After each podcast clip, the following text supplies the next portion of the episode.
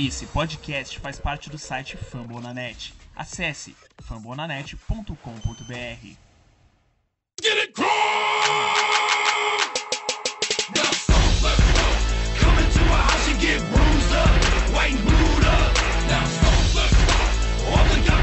Get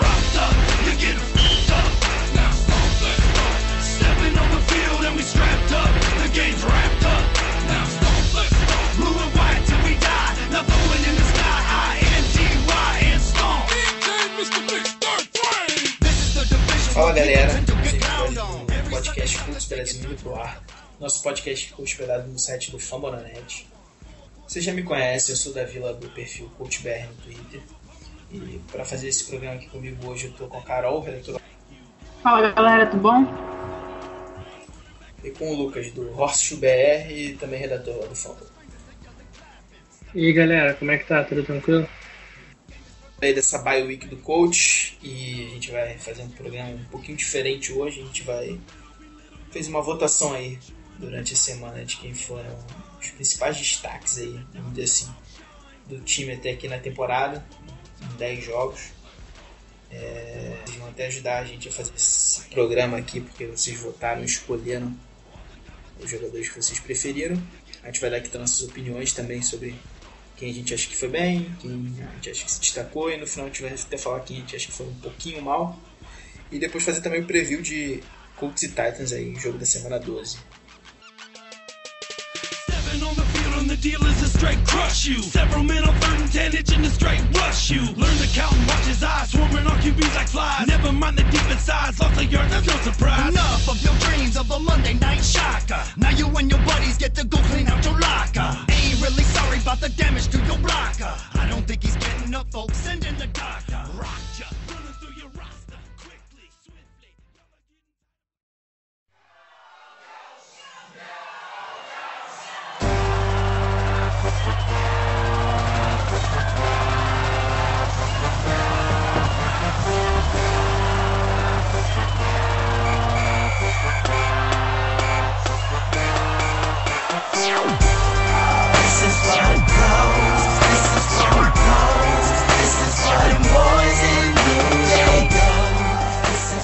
Começando aqui então. É, melhor jogador de ataque escolhido aí pelos nossos ouvintes. T.Y. Hilton foi vencedor com 49% dos votos.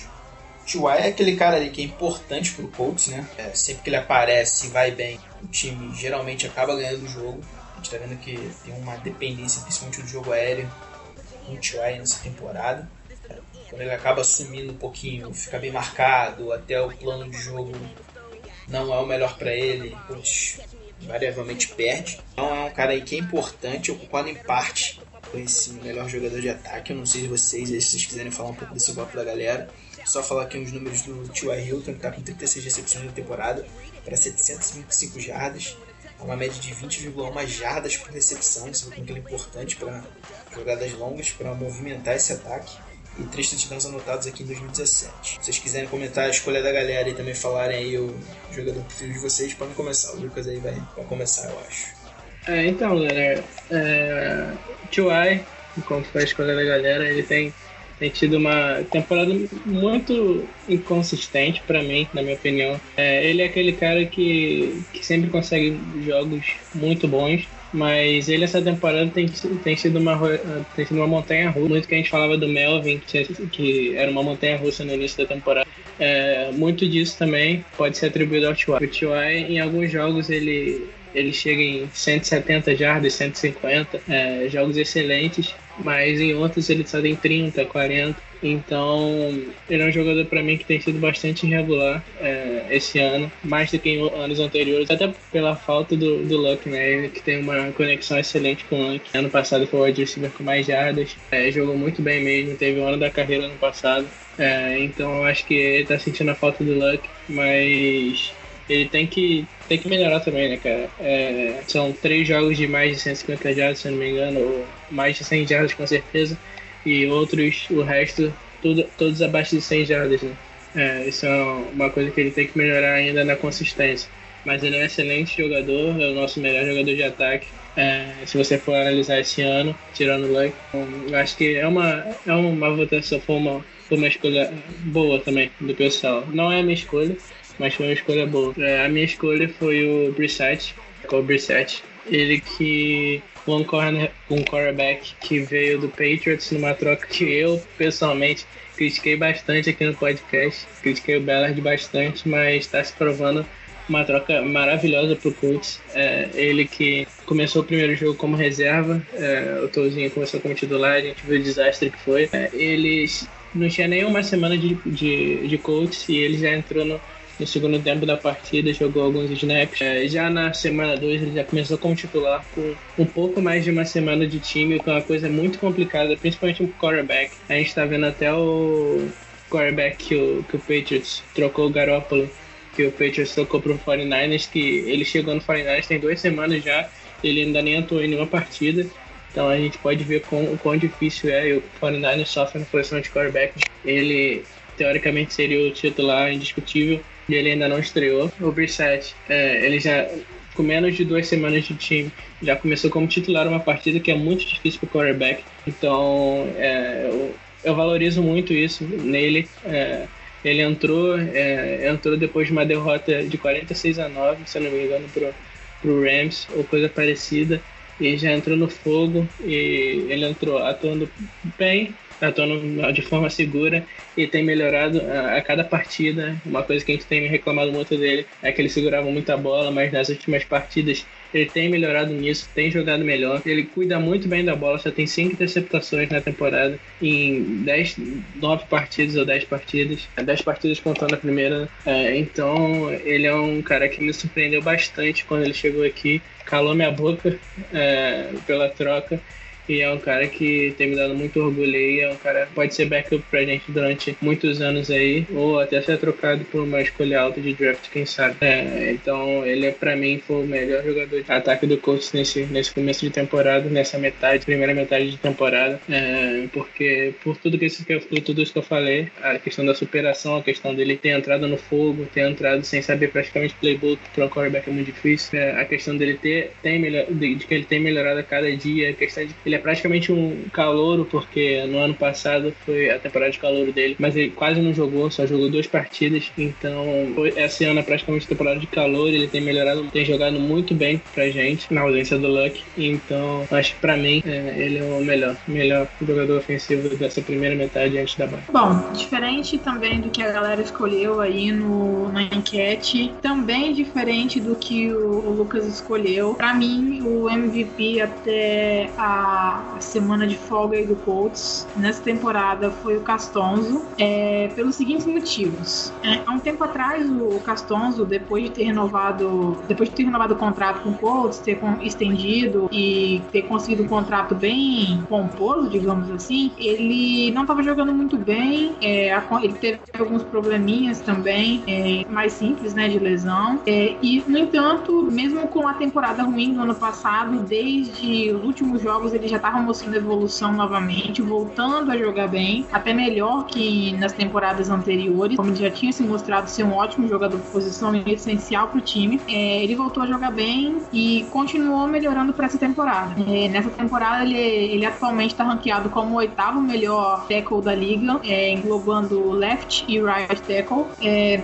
na minha opinião, é uma posição muito boa, porque você vê jogadores de, de extrema qualidade na liga, você vê ao mesmo tempo é, o Joe Thomas que machucou, você vê o Tyron Smith que machucou, que são excelentes jogadores, você vê caras que são considerados muito importantes para equipes dele, para equipe deles, como por exemplo o Taylor Lewan, o Jack Conklin, que a gente até teve que citar alguma coisa sobre isso no, no preview pro jogo contra o Titans, né? Enfim, é, ele tá jogando muito bem esse ano. Ele tem sido realmente o jogador que nós esperávamos que ele fosse e que fizesse jus ao salário que nós estamos ele, né? Ele, na última semana, teve a sua melhor atuação durante a temporada. Não que as demais não tenham sido boas, só que ele foi, nessa semana, tackle da liga, englobando tanto right quanto, le quanto left tackle. Ele não cedeu pressão, não cedeu sec, jogou muito bem contra uma linha ofensiva, linha defensiva, desculpa, muito forte dos Steelers. Os Steelers têm uma defesa muito boa. É, assim, então eu acredito que pela continuidade, eu entendo o ponto ali que Lucas falou em relação ao De não conhecer playbook, mas na minha opinião, o Castonzo tá mostrando por que que ele vale é, aquele contrato de 40 e tantos milhões que o Colts deu para ele, tá se mostrando um dos jogadores, se não o jogador mais importante da liga, já que o Kelly voltou de lesão, tem oscilado um pouquinho e o Milhort também machucou e não deve voltar. Então ele tá sendo tão importante quanto ele já foi em outras ocasiões e provavelmente vai continuar sendo o melhor jogador da linha ofensiva do nosso time.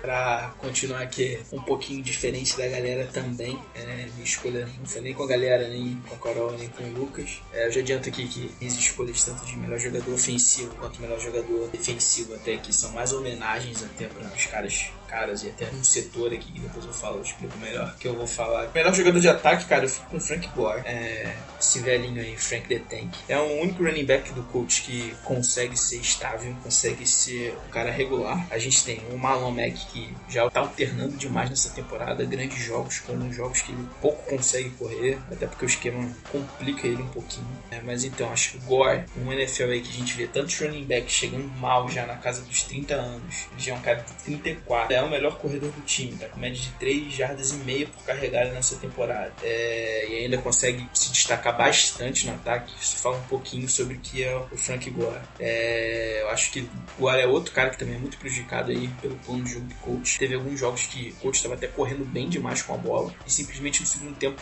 eles somem com o guarda partida e eu acho que isso daí, esse nosso camisa 23 é um fenômeno e eu acho que ele só é uma forma de homenagem aqui para ele. Eu acho que ele ainda rende bastante pela idade que tem, idade avançada e é o nosso melhor running back também protegendo o passe. Bom lembrar isso, lembrei aqui disso agora. É, o Mac ainda tem um pouquinho de deficiência quanto a isso. Turbin, até outro cara que ajudava bastante, acabou se machucando. É, então, por isso tudo aí, eu voto no Guarda aí como melhor jogador ofensivo até aqui da temporada. Uma forma de homenagem pra esse velhinho aí. Vamos lá. Melhor jogador de defesa agora aqui. A galera escolheu outside linebacker Jabal Sheard, 51% dos votos. Assim, Sheard aí, tratação do Ballard, se consolida como principal pass rusher do time. Acho até uma eleição muito justa. É um dos principais responsáveis aí pela melhora defensiva do coach, principalmente na pressão com o quarterback adversário, parando corrida também. Ele é muito efetivo nas duas frentes aí do jogo. É, números dele aí na temporada: 35 tackles, 4 sacks e meio, 2 fumbles forçados. É, para mim, assim, particularmente, ele o Simon ali vinham concorrendo para ver quem era o melhor jogador defensivo aí na temporada. O Simon acabou se machucando, ficando fora de alguns jogos. Eu acho que o Shield aí,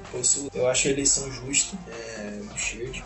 Realmente, para mim, também é o melhor jogador defensivo. Não sei vocês, deixar com o Carol com o Lucas. É, ter uns jogadores aí que eu acho que eles pensaram um pouquinho diferente. E depois no final do ano eu escolhi também. É, cara, é, nessa eu tô com a galera. É, pra mim, Jabal Sheard é o melhor jogador do Colts na temporada, contando ataque e defesa. É, ele é um jogador que a gente falou aqui na primeira semana que decepcionou, é, mas em todas as outras semanas tem sido um jogador extremamente sólido pra gente. É, ele contra a corrida tem sido fantástico. Ele, junto com a linha defensiva ali, tem ajudado muito a gente nessa defesa contra o jogo corrida. É, ele tem sido espetacular, tem conseguido muitos tackles para parar as corridas, tackles para perdas de jardas e contra é, e no pass rush também ele tem ido muito bem. É, ele ele tem conseguido excelentes pressões é, na partida contra contra na partida contra os Steelers ele teve três pressões se eu não me engano no quarterback no Big Ben ele foi muito bem mesmo. É, na partida anterior também que eu não tô me recordando agora contra quem foi são muitos jogos mas ele teve dois sacks teve dois fumbles forçados contra o Texans isso contra o Texans ele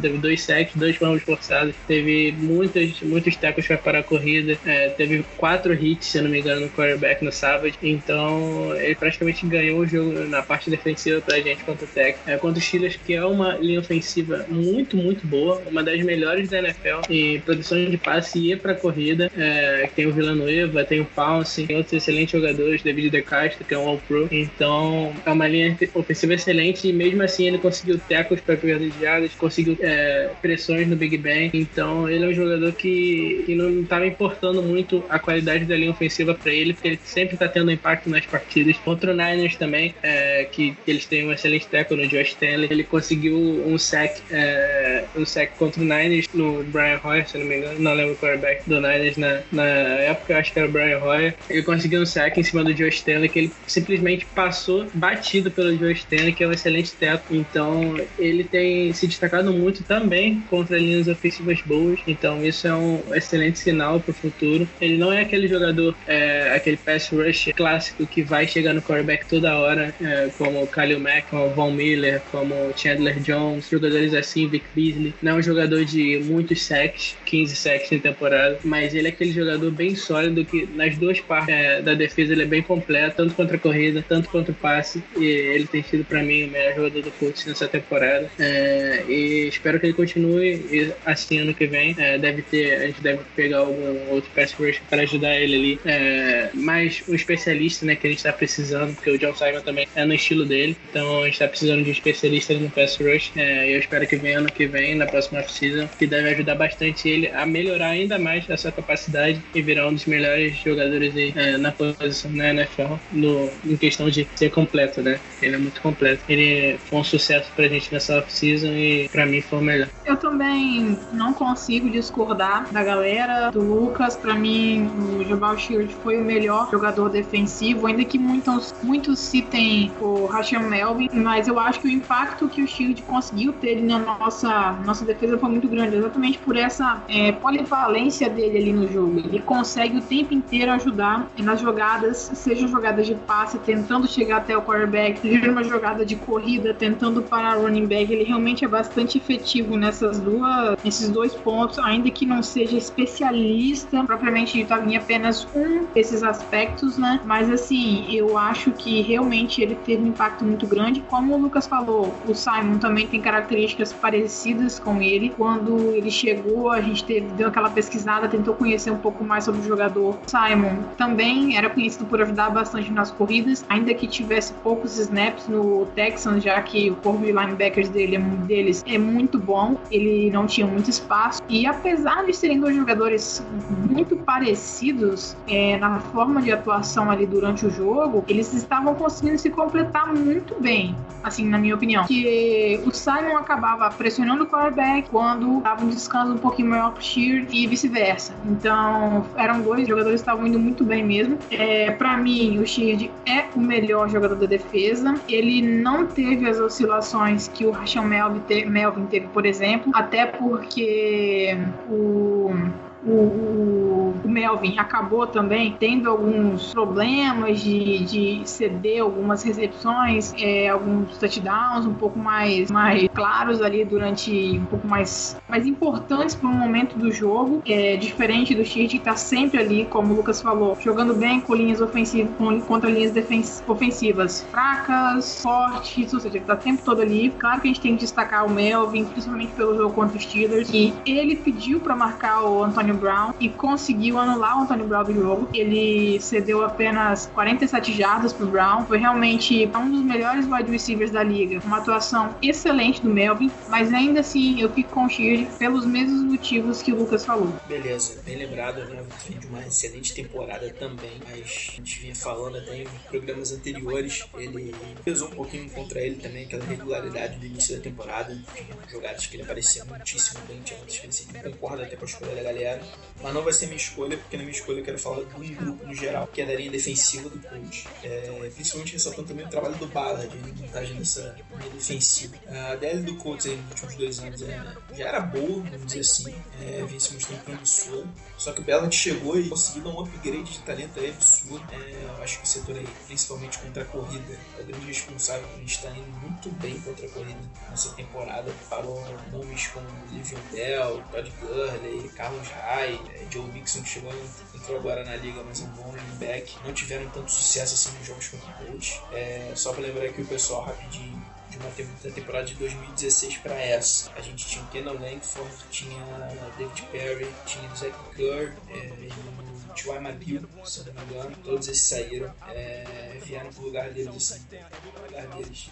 Jonathan Hankins, Saul Woods é, e o Marcus Hunt também. Marcus Hunt que tem se destacado principalmente nos special teams. Se juntaram aí ao Henry Anderson e ao Hassan Índio, são os remanescentes da DL. É um setor muito bom, muito sólido, muito talentoso. Mais perspectivas ainda pro futuro. Grover Stewart também chegou via draft, é um cara ali que tem um futuro ali nessa rotação. É, então acho que a DL como um todo ali, completando esse front seven, que como o Lucas e a Carol já ressaltaram aí, é, com o Jabal Sheard, com o John Simon. Tá certo que o corpo de inside linebacker ali não é o, o dos sonhos, tá muito longe disso, mas eu tenho que o que vem subindo aí de produção. Acho que essa DL é um ponto a ser destacado. Os caras aí como um todo, todo mundo na rotação tá bem. O Hunt, por exemplo, no último jogo contra os fez um bom jogo. Então, eu acho que todo o setor aí merece um pouco de crédito. Como eu tinha falado aí, minhas escolhas tanto de ataque como de defesa era mais uma homenagem pra uma galera que não aparece tanto. Acho que é isso. Meu ponto, apesar de eu concordar com a galera de sobre o Shield, o Shield melhorou muito, principalmente o pass rush do time, que era um negócio horrível no passado, inexistente praticamente. Também ajuda bastante. Tá? Bom, dando sequência aqui, nossa votação, melhor jogador de times de especialistas, é, o pessoal voltou no Rigoberto Sanches 56% dos votos. Calor aí que chegou com uma certa responsabilidade aí pra essa temporada, né? Substituir o ídolo da torcida que era o Pat McAfee. E tem saído bem na temporada. É... Concordo em parte, já adianto que minha escolha foi diferente. E passo a palavra para Carol e pro Lucas. Bom, dessa vez eu vou discordar também da galera, assim como na primeira vez que eu, eu votei ali. É, eu entendo que o ano do, do Rigoberto está sendo muito bom, ele tá conseguindo fazer a gente, entre aspas, esquecer até, não sentir tanta saudade do Pat McAfee. Só que eu, o meu voto é pro lado de Vinatieri, por motivo de ele ser um cara extremamente confiável. É, a gente tem visto muitos kickers errando field goals ou extra points, principalmente field goals fáceis que a gente não enxerga o Vinatieri errando. Ok, ele já errou essa, essa temporada, ele não foi perfeito, mas ele é extremamente seguro, ele é de longe, eu acho que o nosso melhor jogador do Special Teams, é, ainda que ele, que ele já esteja um pouquinho velho, eu entendo que o Rigoberto esteja fazendo uma temporada muito boa, principalmente por ser calouro, mas eu não consigo não votar no Vinatieri pela solidez que ele dá pro nosso Special Teams, por ser um cara tão importante pra gente e por ser um cara que é diferenciado dos demais, ainda que ele já esteja velho, é, tá certo que eu acho que daqui a uns 20 anos ele ainda vai estar jogando, mas ainda que ele seja um cara já um pouco mais velho, ele consegue fazer os chutes, ele consegue acertar, ajudar a gente, diferente de muitos outros kickers que estão sempre errando.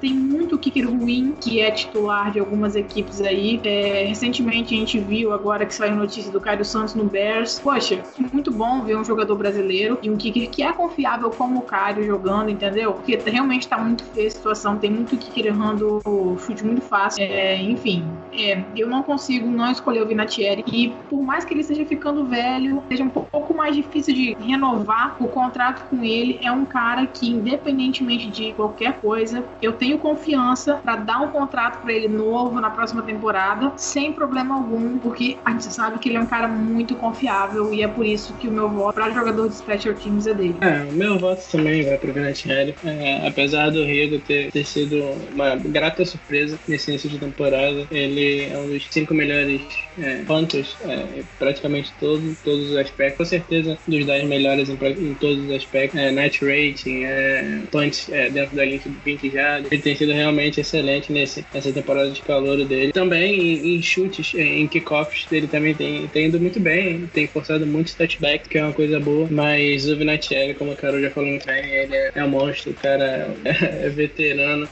Mas, se eu não me engano, o jogador mais velho da liga. É, junto ali com, com outro, outros kickers. É, Matt Bryan também acho que é, que é velho. É, o Brady também, que tem quase 40. É, ou 40, não me engano. É, não lembro. É, mas ele é um jogador já muito veterano e ele continua no excelente nível. É, ele só jogou um field goal nessa temporada. É, eu valorizo muito, assim como a Carol falou, essa posição de kicker, porque a gente vê muitos kickers aí muito muito ruins na NFL. É uma posição na NFL que tem sido muito carente. É, toda vez que eu vejo jogo do Seahawks lá com a, a bruxa de Blair lá, a bruxa de Blair Wash, me dá, me dá uma pena do torcedor do Seahawks e me dá uma alegria de eu ter um kicker que é muito confiável, é, que eu sei que no final de jogo, se tiver um field goal pra ele chutar pra decidir a partida, eu sei que ele vai acertar, que ele é um dos o, o kicker mais clutch da história da NFL. É, e pra mim, o melhor kicker da história da NFL também pela consistência, pela, pelo, por quanto tempo ele tá aí jogando em alto nível na NFL. Ele é um cara espetacular. Toda vez que eu vejo esses kickers errando field goal, me dão é, uma alegria maior ainda por eu ter, saber que eu tenho um kicker que é muito confiável e é por isso que minha escolha vai pro Vinatieri. Dessa vez eu tô também com a Carol e com o Lucas. É, vou de Vinatieri, um cara que já tá mais de 20 temporadas na NFL, continua consistente, confiável. É, só que já falou bem, só errou um field goal nessa temporada, foi logo no primeiro jogo contra o Rams. É, não tem que falar do Vinatieri, né? Acho que tudo que ele já tinha, tudo que já tinha que ter falado aí o pessoal já estudou bem. Se eu não me engano, também nessa temporada acho que já tem, agora me falha lembrar, são três ou quatro chutes para mais de 50 jardas, todos certos, não para mais de 50 jardas. Um cara que, apesar da idade, vai tá para completar 45 anos aí, mês que vem, já em dezembro. Um cara que tá, porra, não perde o fôlego, tá sempre bem. E uma curiosidade sobre o Vinatieri só, passar aqui para o nosso próximo tópico de eleições aqui no nosso episódio especial. Ele não entrou em campo num jogo nessa temporada, que foi aquele jogo horrível contra o Jacksonville Jaguars. Então, nas estatísticas dele contam com um jogo a menos aí nessa temporada para ele. Da sacanagem, cara, com a história e o tamanho do Vinatieri dentro da liga. Então, fica aqui a gente que, que faz o podcast. Escolheu o Vinatieri, mas aceitei a galera ter escolhido do Rigoberto Sanches, até porque ele tem um espaço aí que, é, que era difícil de, de assim, entrar, que era justamente nessa vaga do McAfee, que que vai marcar muito, marcou a época no coach e mora aí na memória do torcedor. Por fim aqui, encerrando nossas votações, é, melhor calor é, nessa primeira parte da temporada, vamos dizer assim, e o pessoal elegeu o Malik Hooker com 43% dos votos. Enfim, o Hooker estava fazendo uma temporada excelente, infelizmente se machucar, né? Tá fora da temporada. É, eu sei que a Carol e o Lucas vão falar dos caras aí que. Cara, no caso, que tá fazendo uma temporada excelente também. Mas eu já adianto aqui que depois eu falo mais, eu fico aqui com a galera também, esse daqui do, do Hooker. É, então, passa a palavra aí para Lucas Carol. Bom, galera, então aí para calor do ano, é... eu descartei o Hooker, a votação pelo fato dele ter machucado. Então, para mim, a amostra ali de jogos que ele teve não foi tão boa quanto, não foi tão grande quanto as dos demais, né? É, senão, provavelmente ele estaria votando nele, porque ele é um cara excepcional. Não vou votar no Rigoberto, ainda que ele tenha um, esteja uma temporada maravilhosa de Hulk. Eu vou votar no Nate Harris. O motivo de ele estar jogando muito bem como corner pro ano de calor dele. Ele foi uma escolha round alto, foi um achado do Ballard. Foi, ele tem tido jogos excelentes até o início da temporada, quando tinham menos jogos ainda. Ele estava cedendo pouquíssimas jardas por snap. É, tinha uma estatísticazinha entre os calouros, entre os cornerbacks calouros, que ele estava excelente, estava bem, bem abaixo da, da média da, da liga liga ali em jardas por snap, né? E realmente foi assim algo excepcional, algo que estava sendo comparado ao Marshawn Lattimore do Saints, que hoje é o principal candidato a calor defensivo do ano. Na minha opinião, ele é o cara que deve ganhar prêmio. E realmente ele tá tendo uma temporada muito boa. É um cara que a gente não tinha expectativa. É, foi realmente cara de round alto, se eu não me engano, foi quinto round. E o Bellad conseguiu achar um cara que provavelmente vai poder ser o nosso titular ali, pegando o wide receiver do slot por muito tempo. Ele tomou completamente a vaga para ele. Ainda que o Butler tenha sido deslocado para free safety, às vezes ele fazia um pouquinho dessa função também, como ele já fazia anteriormente. Mas agora com o Hairston, ele realmente tomou a posição na semana anterior, na semana 9. É, nós fizemos um review do jogo. Ele estava entre os três melhores eleitos para jogadores da semana, devido a uma, uma jogada que ele fez que impediu impediu o Texans de, de virar o jogo com o touchdown do último drive. Enfim, na minha opinião, ele tem tido um ano muito bom. Sendo um calor, ele tá realmente tendo um impacto muito bom ali na nossa secundária. Então, meu voto até pro Nate Harrison. Então, é, meu voto também seria no resto, mas eu acabei mudando de última hora aqui. Pô,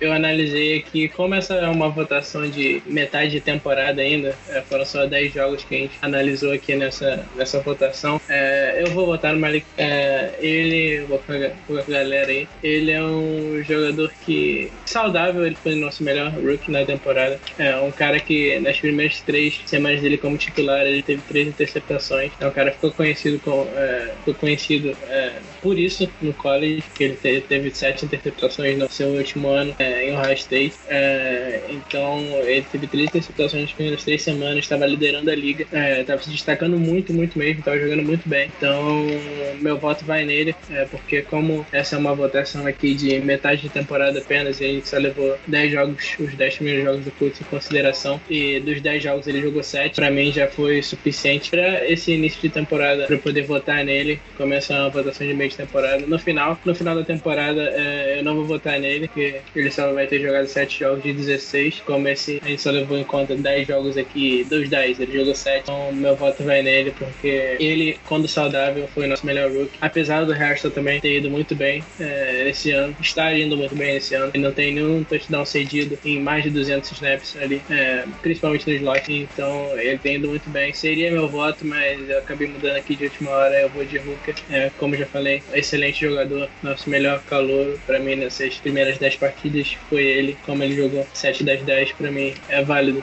votar nele por enquanto aqui, é, mas na, na votação no final do ano vai ser complicado colocar ele, porque ele não vai ter jogado nem metade dos jogos. Por enquanto, é, meu voto vai junto com a galera, vai no Malik. É, eu também acabei escolhendo aqui o Malik Hooker como melhor calor até aqui nesse ponto da temporada. É, 7 de 10 jogos, foram mais de 50% das partidas disputadas, né? Teve um início muito forte. É, chegou a ser o segundo defensive é, é, exatamente, o segundo defensive back calouro mais bem avaliado pelo PFF nesse período. Só ficou atrás justamente do Marshall Netman. É, um início muito forte dele. Se eu não me engano, ele chegou a liderar também a liga interceptações. Ele, como o Lucas falou, logo depois daquelas interceptações dele, né, nas primeiras partidas dele como titular. É, um cara que caiu no colo do Colts aí no último draft. A gente esperava o Colts selecionando um jogador de talento dele pela posição, na posição que foi. É, então acho que ele é o cara aí, o playmaker defensivo que o Colts tanto buscava há tanto tempo. E eu acho que ele mostrou isso nessas primeiras partidas. Infelizmente se machucou, mas eu acho que assim, uma amostragem de assim, entre aspas, já passamos um pouquinho da metade da temporada, né? Mas ele jogando aí 70% aí dos jogos aí até agora, eu acho que é o suficientemente pelo menos dizer que ele foi tá entre os assim, na discussão para ser o melhor calor até aqui da temporada e acabo concordando com a galera nesse ponto. Agora aqui a gente vai para uma parte que a gente não fez votação, mas é nosso amigo lá do Twitter, o Coach Gaúcho, acabou levantando isso aqui em off. Eu acho que é válido a gente citar aqui também. É a decepção na temporada do Coach. É, vou abrir com a, com a opinião do Coach Gaúcho aqui, que foi ele que deu a ideia. Então ele acha que a principal decepção do Coach foi o Dante Moncrief. Dá pra concordar bastante com ele. Eu vou expor, talvez eu vou mudar só um pouquinho não, mas o Moncrief realmente tá uma temporada baixa. A gente esperava que ele fosse produzir mais, que é ano de contrato. É um cara que sempre foi um alvo importante na red zone. É, era sempre aquela bola de segurança ali no, no final do campo para anotar touchdown. Esse ano ele tá simplesmente fantasmagórico no coach. Então, fantasminha. Eu acho que tirando uns dois jogos, uns duas boas partidas dele, não fez absolutamente nada na temporada. É, então aqui eu acho que o Moncrief é um forte candidato. Mas eu já vou adiantar aqui o meu voto. Depois eu faço, pego até a opinião da Carol e do Lucas. Mas o meu voto vai no Vontae Davis. cara que já fez muito pelo Colts em anos anteriores. Principalmente aquele de 2014 dele foi fantástico. É, só que esse ano, desde 2000, vamos dizer assim, 2000, reta final de 2015, 2016, ele já vem sofrendo com lesões. Isso aí prejudicou demais o desempenho dele. Só que esse ano ele estava muito mal. É, tava tomando baile em vários jogos dos adversários adversários. É, um especial contra o Titans ele foi muito mal.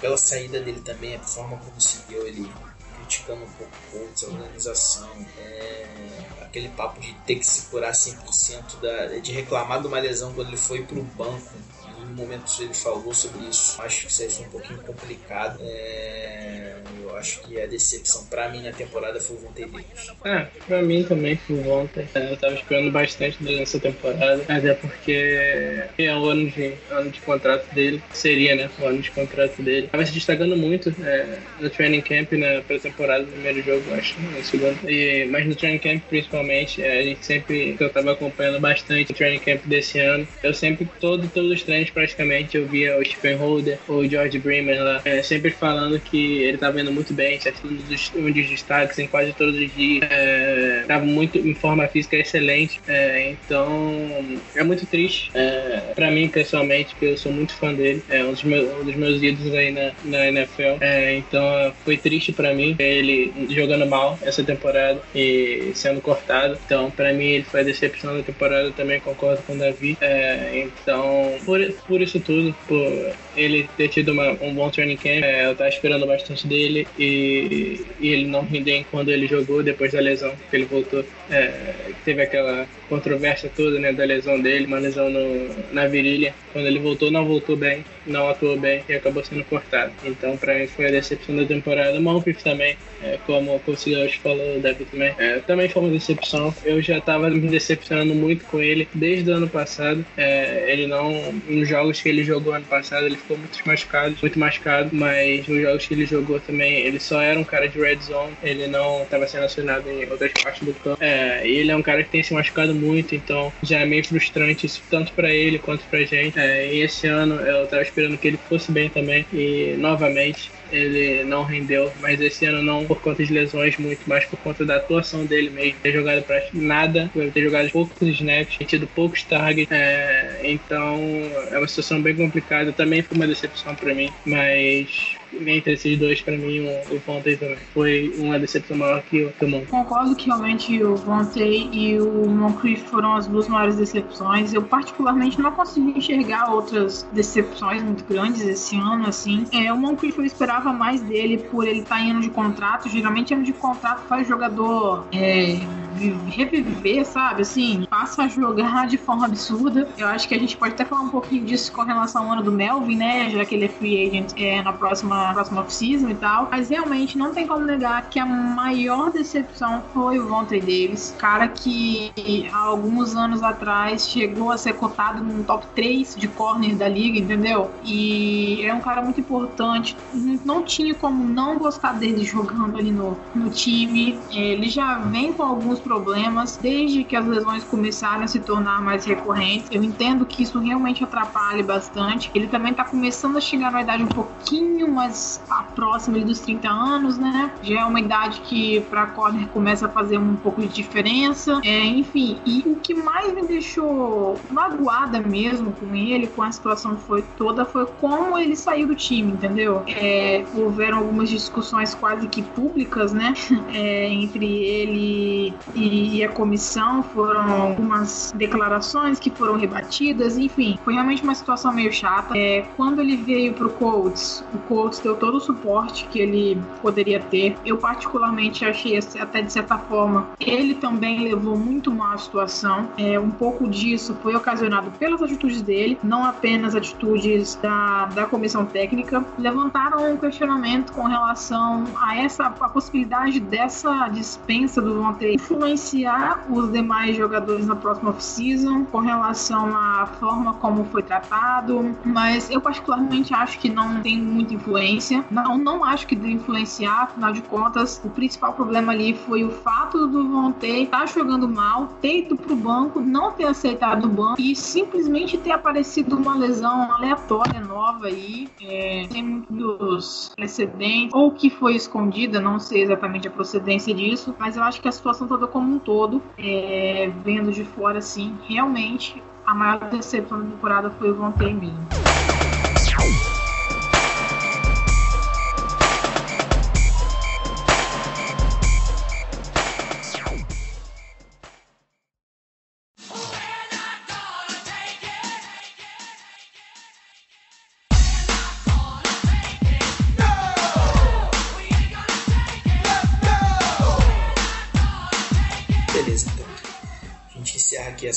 Parte de melhores da temporada, vamos dizer assim. Um episódio um pouquinho diferente, aproveitando a bye week do Colts aí.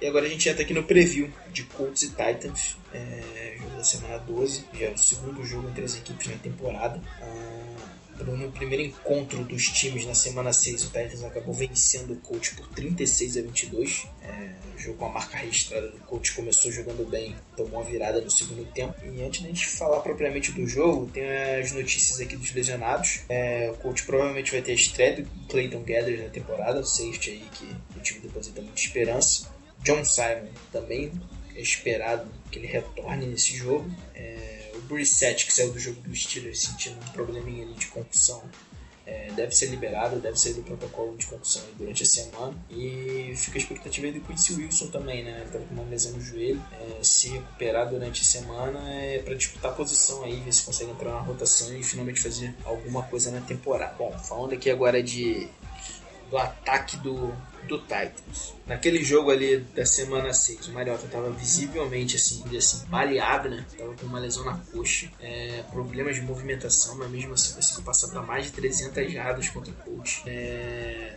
desse jogo aí de agora, de semana 2, ele chega de novo com problemas. Acho que se não me engano, tá com problema no ombro e no tornozelo. Teve um jogo horrível é, no último Thursday Night de futebol contra o Pittsburgh Steelers. Lançou quatro interceptações. É um ponto aí que eu acho que o coach pode aproveitar, botar pressão, bastante pressão aí pra cima do, Mariota, É, no jogo corrido, naquele jogo da semana 6, o coach até conseguiu aí conter bem o DeMarco Murray, que não tá numa, numa temporada boa, tá abaixo até do esperado. Mas Derrick Henry teve um final de jogo muito forte, até aproveitando da sua defesa do coach, né? Teve uma corrida que, se não me engano, foi para quase 80 jardas, que resultou em touchdown. Ele teve mais de 100 jardas totais aí na terrestres é, no jogo. E só completando aqui o jogo, é, os alvos do Mariota tiveram uma noite muito boa. Richard Matthews, Tyron Taylor e Eric Decker foram muito bem. E aí um um problema, pode, pode ser é, um problema para o coach. É, o caminho para parar esse ataque do Titans pressionar Mariota?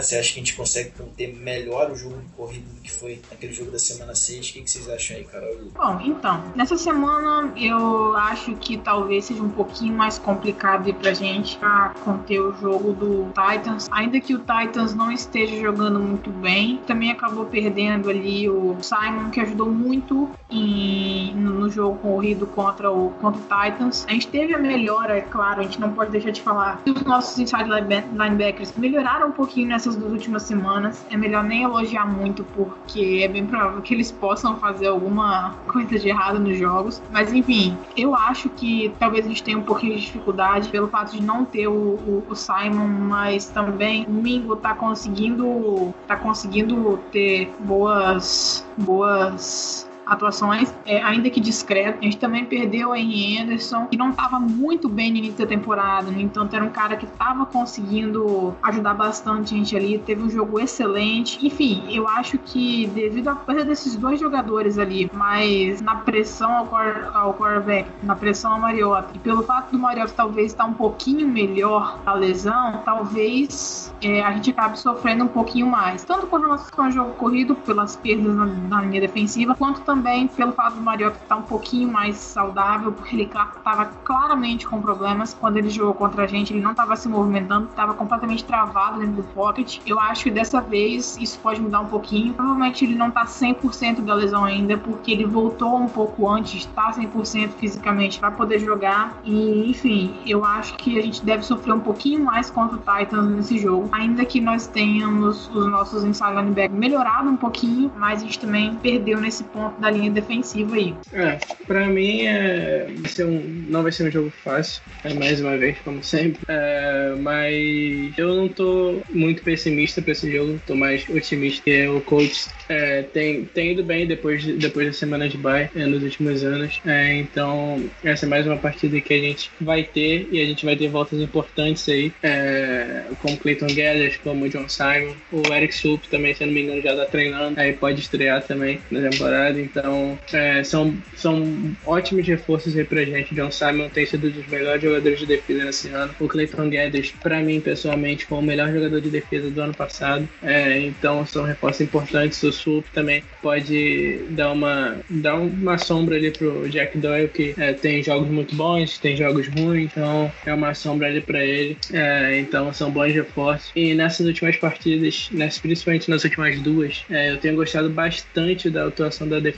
É, a gente, como a Carol já falou, os inside linebackers melhoraram bastante o nível de atuação deles. Eu acho que a melhora da defesa se deve muito a isso, porque eles, eles eram muito explorados ali, é, principalmente com passes para running backs e tight é, exploravam muito o coach nesse quesito e eles têm ido bem nesse, nesse finalzinho aí de, de semana 9, semana 10. É, eles têm ido bem. Eu espero que eles continuem esse nível de atuação, porque vai ser importante para nossa defesa e tem dado uma, uma solidez maior para nossa defesa nessas últimas partidas. Por isso que a gente tem tido atuações melhores a gente teve uma excelente atuação contra o ataque dos Steelers. É um dos, tem um dos melhores peças da NFL, ali ofensiva maravilhosa. Um running back fantástico, Le'Veon Bell, um wide receiver que também que não cabe palavras, Anthony Brown. Tem outro também, calor, excelente, Jules Smith-Schuster. Tem Martavis Bryant, tem ótimos jogadores. Então a gente fez um ótimo trabalho contra os Steelers, que vinha sendo nosso carrasco nos últimos anos. É, então isso é uma coisa muito boa para nossa defesa, um teste muito bom. Então acredito que, a gente, acredito que a gente deva segurar bem o jogo corrido do Titans mais uma vez. É, no jogo corrido deles, eles tiveram bastante sucesso, principalmente no segundo tempo da última partida, porque nosso ataque não ficava nem um minuto em campo. Então isso prejudicou muito nossa defesa, é, que tinha ido muito bem na primeira etapa, mas no segundo tempo não conseguiu aguentar a pressão dos running backs. E o Titans é um, é um ground and pound, né? É um jogo muito pesado, muito físico. Então a defesa vai se cansando muito com o jogo dele. Então no final, normalmente a defesa acaba cedendo se o ataque não ajuda, o que foi o que aconteceu. Então eu espero que dessa vez o ataque consiga é, jogar melhor, consiga na segunda etapa ficar mais tempo em campo, correr melhor com a bola, é, para a gente poder dar mais tempo para a defesa descansar e, e ajudar ela, né, cara? Ajudar a defesa, porque a gente sabe que a nossa defesa não é uma das melhores da liga, então quanto mais ela ficar descansando, melhor. É, foi até uma estratégia que o Cowboys usou no ano passado. Eles corriam, a defesa deles não tinha, não era uma das melhores da liga, da liga em relação a, a destaques individuais. Como eles corriam muito bem com a bola, é, ficavam muito tempo no campo, o seu running back Ezekiel Elliott corria muito com a bola. É, a defesa deles ficava totalmente descansada e quando entrava em campo, é, o potencial dos defensores dele foi maximizado em muito, porque eles ficavam muito descansados e pegavam o ataque fresquinho. É uma boa estratégia pra gente nessa partida contra o Titans, tentar ficar o máximo de tempo possível em campo, correndo muito com a bola, para ajudar a defesa a sustentar esse ataque corrido do Titans. E eu acho que se a gente fizer isso, a gente tem boa chance de ganhar. Eu acho que uma coisa também que a gente tem que destacar aí com relação a, ao jogo é a linha defensiva do Titans. A linha defensiva do Titans, ainda que não seja uma linha muito. tenha nomes muito importantes, que tenha jogadores famosos, é uma linha defensiva que consegue ser bastante efetiva, assim. E principalmente pelo fato do Colts estar com muito problema no interior da linha, porque você tem o Vuinovic jogando de um lado e do outro lado você nunca sabe direito quem vai jogar. Por exemplo, vamos supor que quem jogue seja o Kyle Case, que já teve atuações muito ruins, entendeu? Então eu acho também que vai passar muito pela. Esse jogo vai passar muito pela forma como a gente vai conseguir atuar ali no ataque, como o Lucas já falou, como a linha ofensiva vai conseguir abrir espaço para os running back, conseguir dar um pouquinho de tempo para o reset, lançar a bola também, porque realmente eu acho que o principal ponto para ataque permanecer em campo vai ser esse é, esse confronto no interior da linha, pela linha de, de Tennessee ser muito boa também. Essa batalha de trincheira aí vai ser essencial pro coach, até porque no segundo tempo daquele jogo da semana 6, o Titans começou a mandar mais pressão para cima do Brissette e foi um daqueles jogos que a gente viu a dificuldade do nosso quarterback de tanto ler defesa quando manda blitz e principalmente se portar contra a pressão. Segurando, um daqueles jogos que ele acabou segurando demais a bola, é, sofreu demais no segundo. O Colts também, não sei porque naquele jogo abandonou o jogo corrido no segundo tempo, estava conseguindo correr bem com a bola é, na primeira etapa. É, foi mais um jogo ali também que o T.Y. foi muito bem marcado pelo Logan Ryan. É, acabou sendo anulado. É, o Doyle, naquele primeiro jogo, também teve um drop que os caras acabou virando um fumble. Foi assim, determinante ali, acho que foi no final do terceiro quarto, se eu não me engano. E dali o Titans é, se apoiou para conseguir virar o jogo e abrir uma larga vantagem no placar. É, o que até aquele momento não tinha marcado nenhum touchdown na partida. É, então a gente precisa, aí, na minha visão, aí, pelo menos ter uma maior consistência dos nossos recebedores e de repente se apoiar melhor, principalmente no jogo corrido, pagando aí Schudzinhos que armam aí ofensivamente para esse jogo. Na minha humilde opinião, a gente não pode contar muito com eles, que geralmente não vem coisa boa. Vocês têm mais algum detalhe a falar do ataque? E se vocês quiserem também, galera, já pode mandar aí o palpite aí para esse jogão aí de.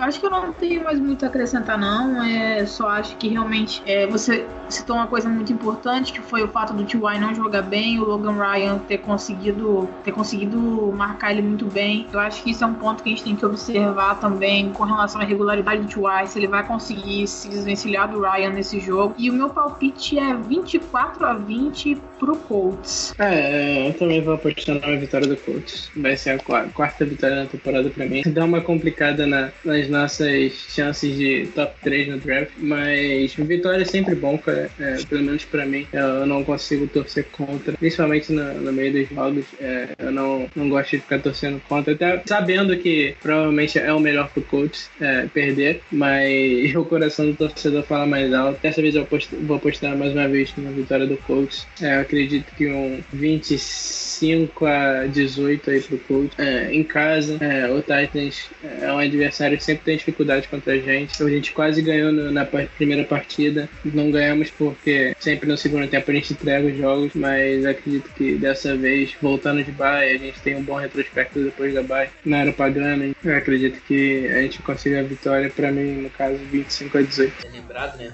O Titans vive uma freguesia pesada, sim, nesse caso, acabou conseguindo vencer na semana 6. É, nos últimos 9 jogos, no caso, foram vitórias do Colts. Eu também vou apostar aqui numa vitória do Coltão. É, para mim, chute aqui 28 a 24. Coisa rara que os três, geralmente aqui, todos os integrantes quando fazem um programa postarem vitória no Colts nessa temporada aí. É, mas enfim, o que vai dar nesse no domingo. Eu acho que o Colts tem condições de fazer um jogo sólido, principalmente contando aí como os reforços aí, principalmente na defesa. Conseguir ganhar aí do. Bom, espaço aí agora para os recados finais da Carol e do. Bom, então hoje eu queria deixar de recado que nós tivemos mais um jogador que jogou pelo Colts agora na semifinal para ser eleito pro Hall da Fama. Foi o Edwin James. Ele, para quem não sabe, jogou no Colts entre 1999 e 2005. Durante essa passagem pelo Colts, ele foi quatro vezes ao Pro Bowl, sendo que nesses mesmos anos, mesmos anos que ele foi ao Pro Bowl, ele foi ou First Team ou Second Team ao Pro, é, ou seja, um dos melhores jogadores da NFL nesses anos. É, durante a carreira, ele anotou 64 touchdowns pelo Colts, é, sendo 80 na, na, total na carreira dele, já que ele jogou por outros times também. Ele conseguiu ali com o Colts cinco temporadas com mais de mil jardas. A última dele foi em 2005, foi o último ano dele no time. É, e é uma coisa que a gente tem que destacar bastante, porque há muito tempo a gente não tem um jogador com mais de mil jardas. É, no caso, quem conseguiu ter antes aí foi antes do Gore foi, foi o Adai, e antes dele o Edwin James. Ele realmente era um running back muito bom. No ano de calor dele, que foi em 1999, ele foi Offensive Rookie, é, é uma marca bastante importante. Ele realmente era um cara muito bom, um cara que fez bastante diferença ali pelo Colts. Infelizmente não foi campeão é, com a gente. É isso aí. Eu queria deixar registrado então essa participação do ex-jogador do Colts agora na semifinal do Hall da Fama e espero muito que ele seja eleito esse ano, mesmo que a gente veja muitos jogadores que foram muito monstros aí, é, que também estão participando da votação, mas é isso aí, a nossa torcida aí para ele ser eleito pro Hall da Fama esse ano. Ele já, só para constar, ele já é do, do Ring of Honor do Colts, então acho que é só questão de tempo mesmo ele chegar no Hall da Fama. Obrigado. É isso, galera. A Carol já falou bem. Tomara que o Ed, dessa vez aí, ele tá uns dois anos já é, sendo indicado, mas não tem entrado. É, então, tomara que esse ano ele consiga entrar. Ele merece muito, um dos melhores running backs da história do Colts. É, então, é isso. É, os nossos textos lá. A Carol soltou o review dela do, do jogo contra os Steelers. É, eu devo soltar mais pro final da semana, sábado, domingo, é, o, o preview da partida contra o Titans também também. É, então leiam lá sempre os nossos textos que a gente está trazendo conteúdo para vocês. Muito obrigado mais uma vez por vocês estarem assistindo aqui o podcast. Sigam a gente lá no Twitter, todo mundo junto e misturado lá, eu lá no Rosto BR, o Guilherme lá no Coach News BR, o Davi lá no Portos BR, a Carol no Carol Vago, os outros perfis do Coach também sigam todo mundo lá, Coach Gaúcho, o Coach Nation, o Coach ADP, tá todo mundo lá trazendo conteúdo para vocês semanal. É, então é isso, galera. Mais uma vez, muito obrigado. É, e é isso. Até uma próxima. Valeu! É isso, pessoal. Um recado aí da Carol do Lucas. É, também aproveito aqui para agradecer a audiência de vocês. É, como já foi falado, a gente está ficando aí na torcida do Edwin James aí finalmente conseguir sua vaga lá no Roda Fama. Sigam aí também a indicação do Lucas aí no final. Os textos tanto da Carol quanto do Lucas. Review, basicamente, preview geralmente de vez em quando também temos alguns temas aí que extras muito interessantes. Se vocês quiserem também se informar mais aí sobre outros times da NFL, se liguem lá no Fambonanet, tem uma cartela boa e extensa de podcasts aí, já tem quase metade da, da liga com, de times da liga com podcast. E é isso, pessoal. Obrigado aí de novo pela vocês perderem, vamos dizer assim, entre aspas, o tempo da vida de vocês com a falando bobagem. E é isso, até semana que vem. Valeu, sigam lá todos os perfis do coach lá também no Twitter para se manterem informados aí, notícia aí do dia a dia. E é isso, galera. Obrigadão de coração e valeu.